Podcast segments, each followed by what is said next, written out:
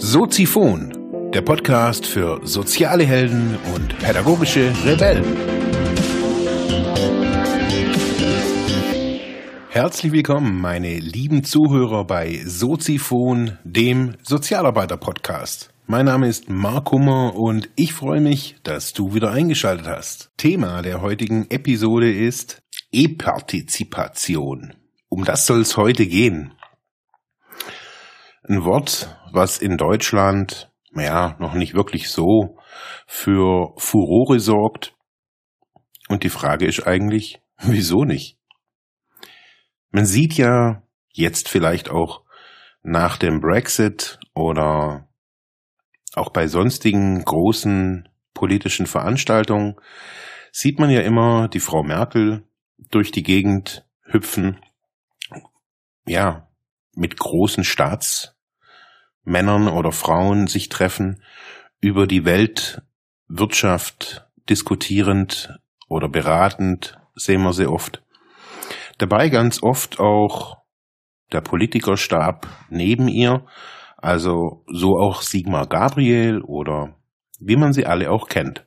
Das heißt, Deutschland hat in der Welt schon auf jeden Fall jetzt nicht eine Führungsrolle, aber wieder eine ich sage auch bewusst wieder, ich glaube nicht, dass es jetzt irgendwie am Trauma des Zweiten Weltkriegs liegt, sondern eher an unserer eigenen begrenzten Denkweise. Deutschland hat es, glaube ich, wieder geschafft, äh, weltpolitisch zu glänzen. Positiv auch. Nun ja, auf der anderen Seite liest man in verschiedenen Wirtschafts- Blogs, Zeitschriften, Zeitungen, immer wieder vom digitalen Entwicklungsland Deutschland. Hm.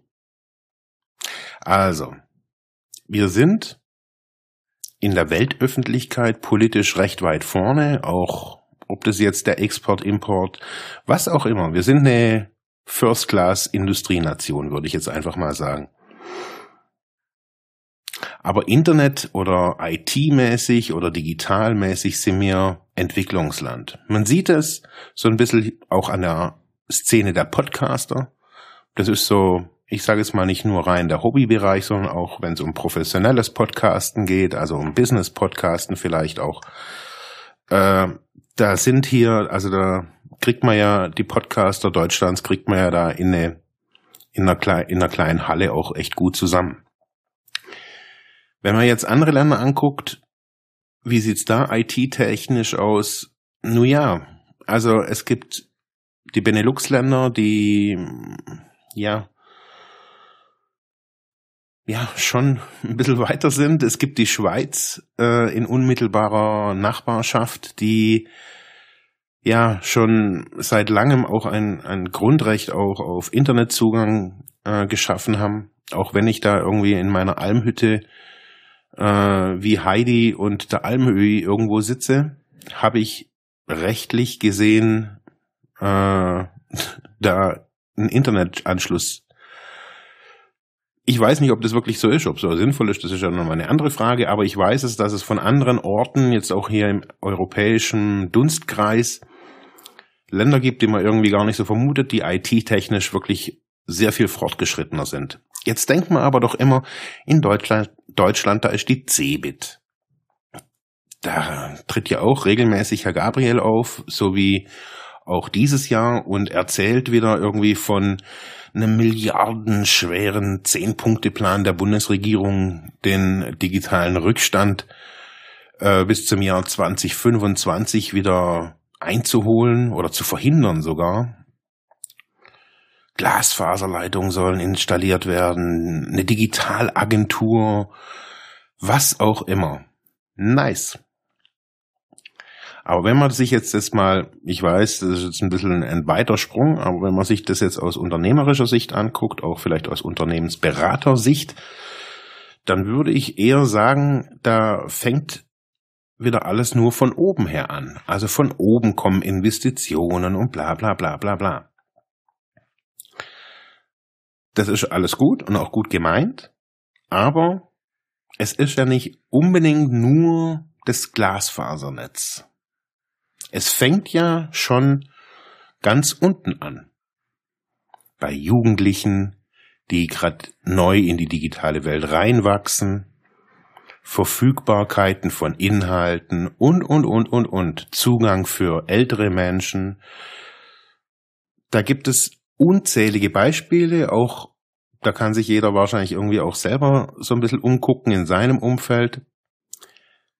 Ja, wir hatten das Thema oder wir haben heute das Thema E-Partizipation. Das heißt, Teilhabe an öffentlichen Entscheidungsprozessen in elektronischer Form durch Online-Nutzung. So habe ich es mal ergoogelt und recherchiert. Ja, hm. Wir sind digitales Entwicklungsland meines Erachtens von dieser Seite her. Ganz stark sogar. Ich mag jetzt nicht die Arbeit ähm, der vielen motivierten Medienpädagogen und Medienpädagoginnen, die sich in diesem Bereich verpflichtet fühlen, schmälern. Im Gegenteil. Ich glaube, dass diese, das, was sich jetzt so ein bisschen künstlich anhört, diese Teilhabe an öffentlichen Entscheidungsprozessen, das ist, woran unser, ja, das, was wir immer so mit Politikverdrossenheit. Ich meine, Wen sollen denn bitte die Jugendlichen da, also woran sollen die denn bitte teilhaben? An der, an der neuen Tischtennisplatte? Mein alter Falter.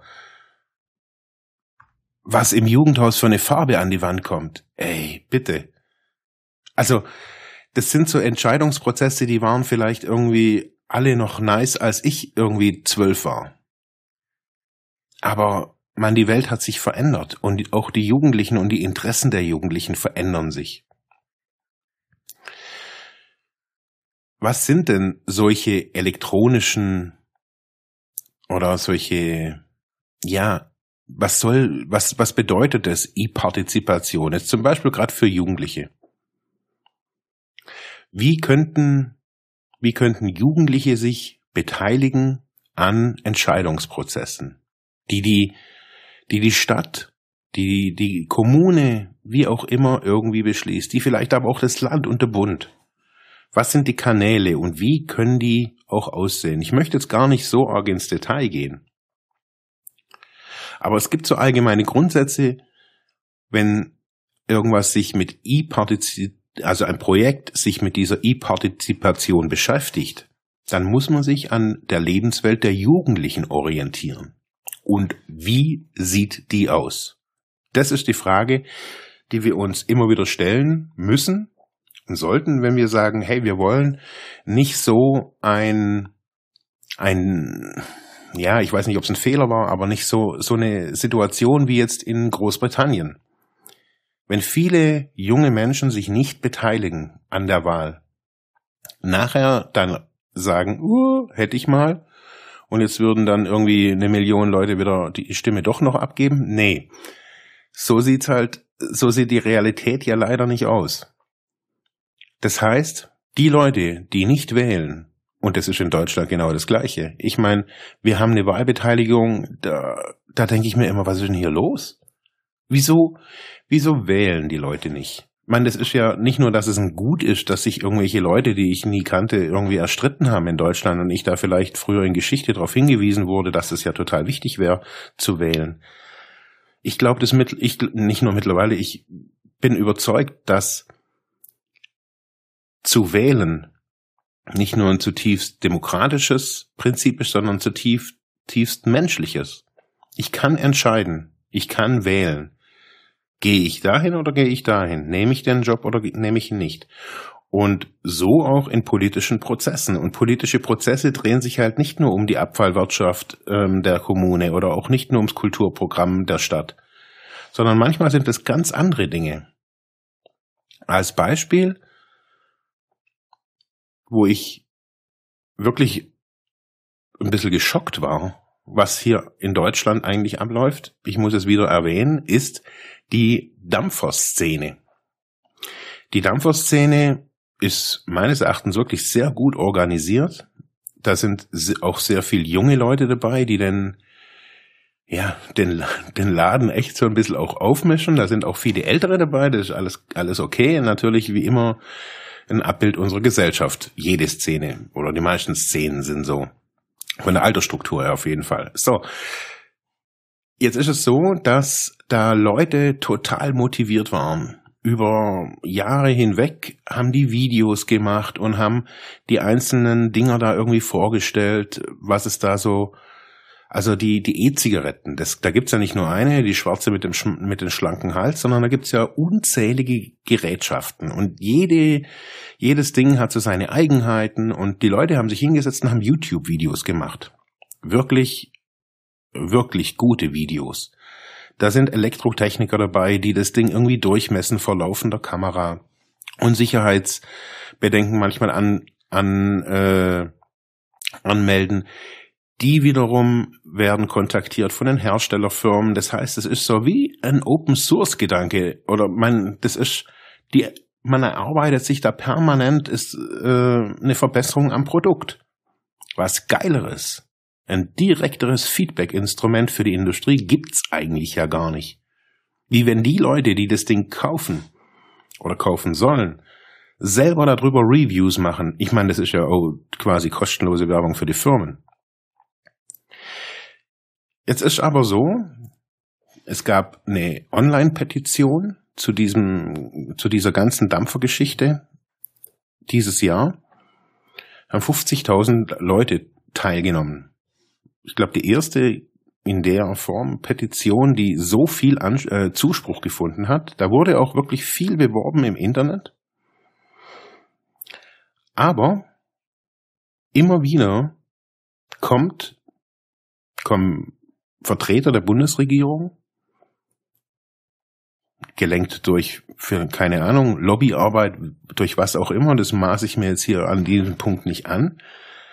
Und jetzt gibt's quasi eine europäische Richtlinie. Und zwar werden, wird dieses ganze Zeugs, wird alles irgendwie dem Tabak gleichgesetzt, auch wenn es mit Tabak nichts zu tun hat, gar nichts. Aber wirklich nicht mal, also die Haptik, also das, dass ich das Ding im Mund stecke und dran ziehe, aber naja, Asthma-Inhalatoren werden auch nicht mit Tabak gleichgesetzt. Auf jeden Fall darf ich dieses ganze Zeug jetzt nicht mehr bewerben. Nichts mehr. Das heißt, irgendwelche, Fing also irgendwelche dubiosen Anwälte stehen schon in den Startlöchern und verklagen jetzt die ganzen YouTuber, die friedvoll Produktreviews und ihre Meinung kundgetan haben, den Anfängern irgendwie äh, Hilfevideos gemacht haben die vielleicht auch gesponsert wurden. Egal. Aber diese Videos sind ja aus einer, aus einer, aus einem eigenen Interesse entstanden. So. Wieso komme ich jetzt zu der, wie komme ich jetzt von, von der E-Partizipation zum Dampfen? Ganz einfach. Ich habe das wirklich jetzt über Monate hin miterlebt, wie Angst geschürt wurde. Dass, wenn ich hier irgendwas kundtue zu diesem Thema, wenn ich irgendein Bild veröffentliche, ein Foto von meiner E-Zigarette, wenn ich angebe, mit wie viel Volt und Watt ich da dampfe, stehe ich in der Gefahr, dass, unter das Werbe, dass es unter das Werbeverbot fällt?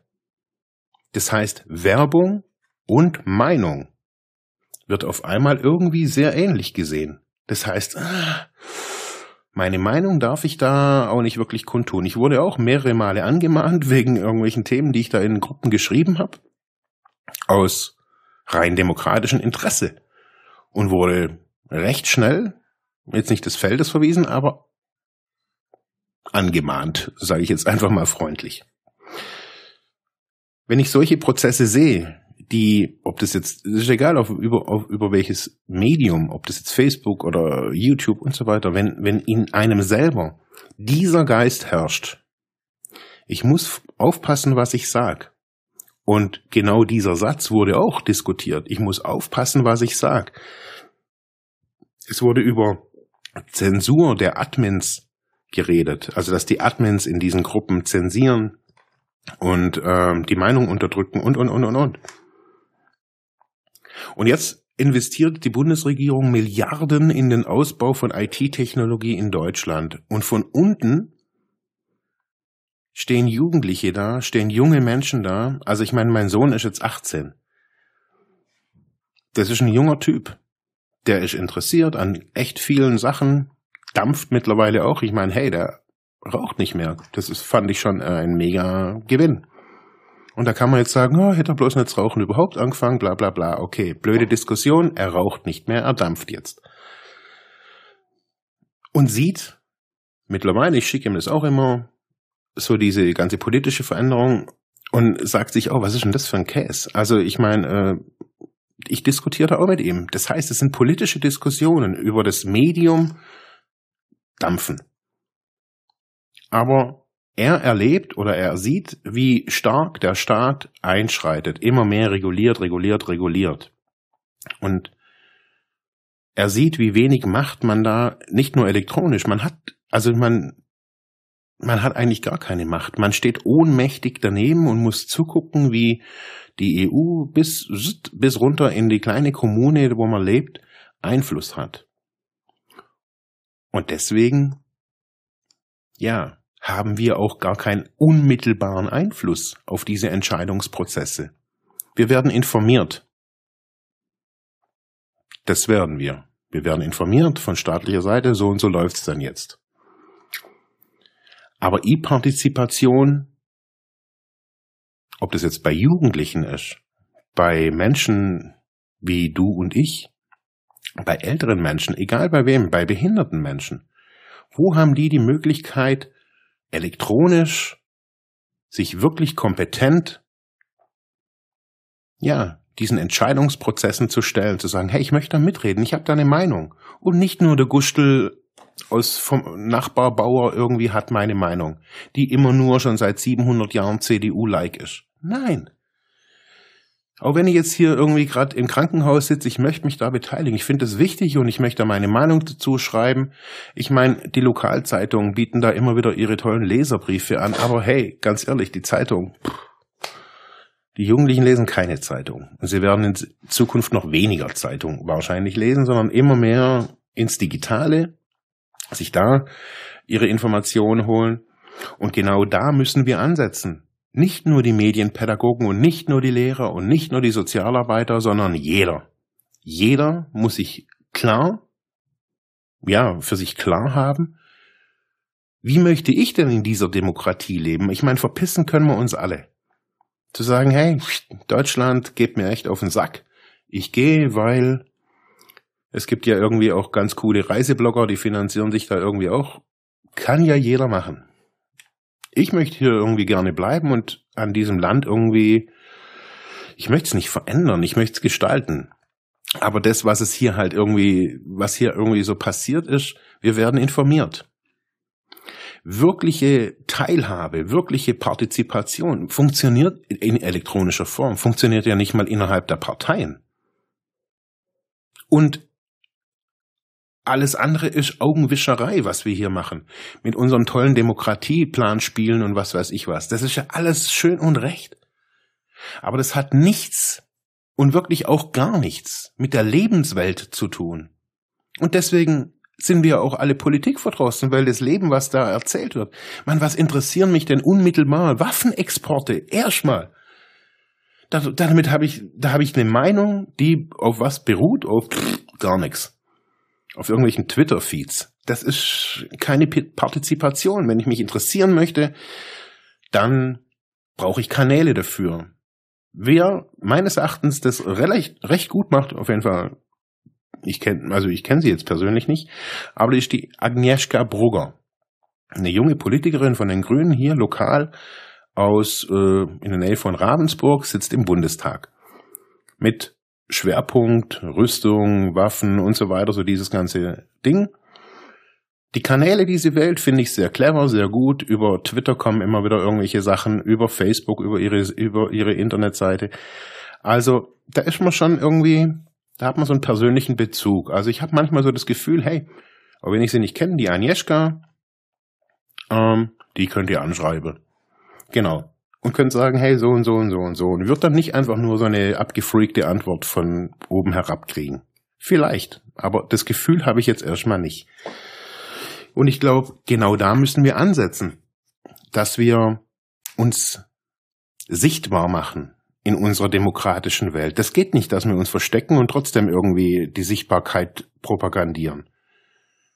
ein Landrat, ein Jugendamtsleiter, Jugendamtsmitarbeiter, wer auch immer, im, bei der Führersteinstelle, die müssen sich der öffentlichen Diskussion stellen. Es müssen solche Themen wie die Sinnlosigkeit der medizinisch-psychologischen Untersuchung, das muss über Beteiligungsverfahren in elektronischer Form passieren. Jugendliche müssen wissen, was auf sie zukommt. Wenn da wird immer obskur von irgendwelchen Polizisten, wird immer irgendwelche, irgendwelche, werden irgendwelche Sachen erzählt. Ja, aber es gibt nicht nur die Welt der Polizei und nicht nur die Welt der Verbote. Es gibt auch eine andere Sicht. Und die ist in Deutschland viel zu klein. Viel, viel, viel zu klein. Wir müssen da größer denken, beteiligter denken auch. Wir brauchen, natürlich brauchen wir vielleicht auch milliardenschwere Investitionen in Glasfasernetze und in mehr Mobilfunk oder was auch immer. Das weiß ich nicht. Da kenne ich mich echt zu wenig aus. Also ich meine jetzt hier in Ravensburg und Umgebung, da wo ich bin, habe ich überall Empfang und ich habe auch überall einigermaßen annehmbare Internetgeschwindigkeit. Also, nur ja, also ich weiß nicht, in welchen Regionen in Deutschland man da nachbessern muss. Äh, man guckt ja immer in den Osten, aber da glaube ich nicht, dass man da so nachbessern müsste. Naja, ist ja egal. Also das braucht sicherlich auch, aber es braucht auch massive Förderung des Demokratieverständnisses von unten. Meine, hey, für was soll ich mich denn hier einsetzen, bitte? Wenn hier alte graue Leute irgendwie im, im, im Stadtrat sitzen, die über, über Blödsinn diskutieren manchmal. Das ist auch alle, hat alles seine Berechtigung und so weiter, aber das ist alles so weit weg und obwohl dieses Haus und obwohl diese, diese, diese Gremien eigentlich in der Nachbarschaft sind, man kriegt nichts mit, man hat keine Beteiligung. Ich habe das mal vorgeschlagen. Ähm, hier bei der SPD-Sitzung in Ravensburg, dass man, ja, man könnte ja auch mal darüber twittern. Nach solchen, also ich weiß ja, also es hieß immer, ich habe gesagt, ich weiß ja gar nicht, was ihr hier besprecht in eurem Stadtrat. Ich krieg nix mit. Ja, ich könnte ja dann auf die Ravensburg Homepage. Und dann sage ich, hey, ihr seid doch Dienstleister, ihr seid doch unsere Vertreter. Also es kann nicht sein, dass ich mir jetzt der Arsch wund googeln muss hier, bloß um rauszukriegen, was ihr da diskutiert. Das ist doch wohl nicht so schwierig. Und dann hieß es, ja, nach so einer Sitzung, da will man halt nicht gleich noch irgendwie an, an, an, an der PEC sitzen und da schreiben, sondern da trinkt man jetzt erstmal dann irgendwo hier im Ochse Bier. Und da sind wir schon. Ich meine, hey, wo sind wir denn hier bitte? Ich brauche doch die Informationen. Und das ist doch, man, die schießen sich doch selber ins Knie. Man kann nicht, man kann nicht jammern und sagen, die Jugend beteiligt sich nicht mehr, keiner wählt uns, keiner will sich mehr aufstellen. Ja, klar. Also, für was soll ich mich denn bitte wählen und aufstellen lassen? Für was soll ich mich denn da beteiligen? Um mit irgendwelchen Rentnern rumzudiskutieren? Hey, das ist mir zu stressig. Ganz einfach. Politik ist nicht sexy, Demokratie ist auch nicht sexy. Und es muss sexy sein damit es Jugendliche auch anspricht. Auch für mich hätte das sexy sein müssen in meinem Alter. Und nicht nur sexy irgendwie für die oberen, ja, seitengescheitelten Polohemdenträger-Jungs. Nein! Die Jungs gibt's auch und die beteiligen sich auch schon. Die müssen wir, natürlich müssen wir die auch stärken. Alles geil, yeah. Die gehen nachher alle zur Stiftung der Deutschen irgendwas kriegen da ihr, ihr Stipendium, landen in der Privatuni, die sind alle gut. Super, das brauchen wir auch. Auch noch mehr Elitenförderung. Aber wir brauchen diese elektronischen Beteiligungsprozesse und zwar durchgehend und durchwoben durch unsere Gesellschaft. Und die müssen transparent sein, die müssen sicher sein. Man muss wissen, was ich da wo bekomme. Wir leben in einem Informationszeitalter und wir verhalten uns, als hätten wir gerade das Auto erfunden in Deutschland. So, jetzt habe ich mich hier genug ausgelassen. Ich wünsche euch noch einen tollen Tag. Freut euch auf Teil 2. Ja, das war's für heute mit diesem Thema. Ich hoffe, ich konnte dir weiterhelfen, vielleicht Denkanstöße geben oder sogar ein bisschen inspirieren. Ich würde mich freuen, wenn du Soziphon weiter unterstützt, indem du weiter zuhörst, mich auf iTunes bewertest, Kommentare schreibst oder diese Episode per PayPal oder Flatter finanziell unterstützt. Dankeschön.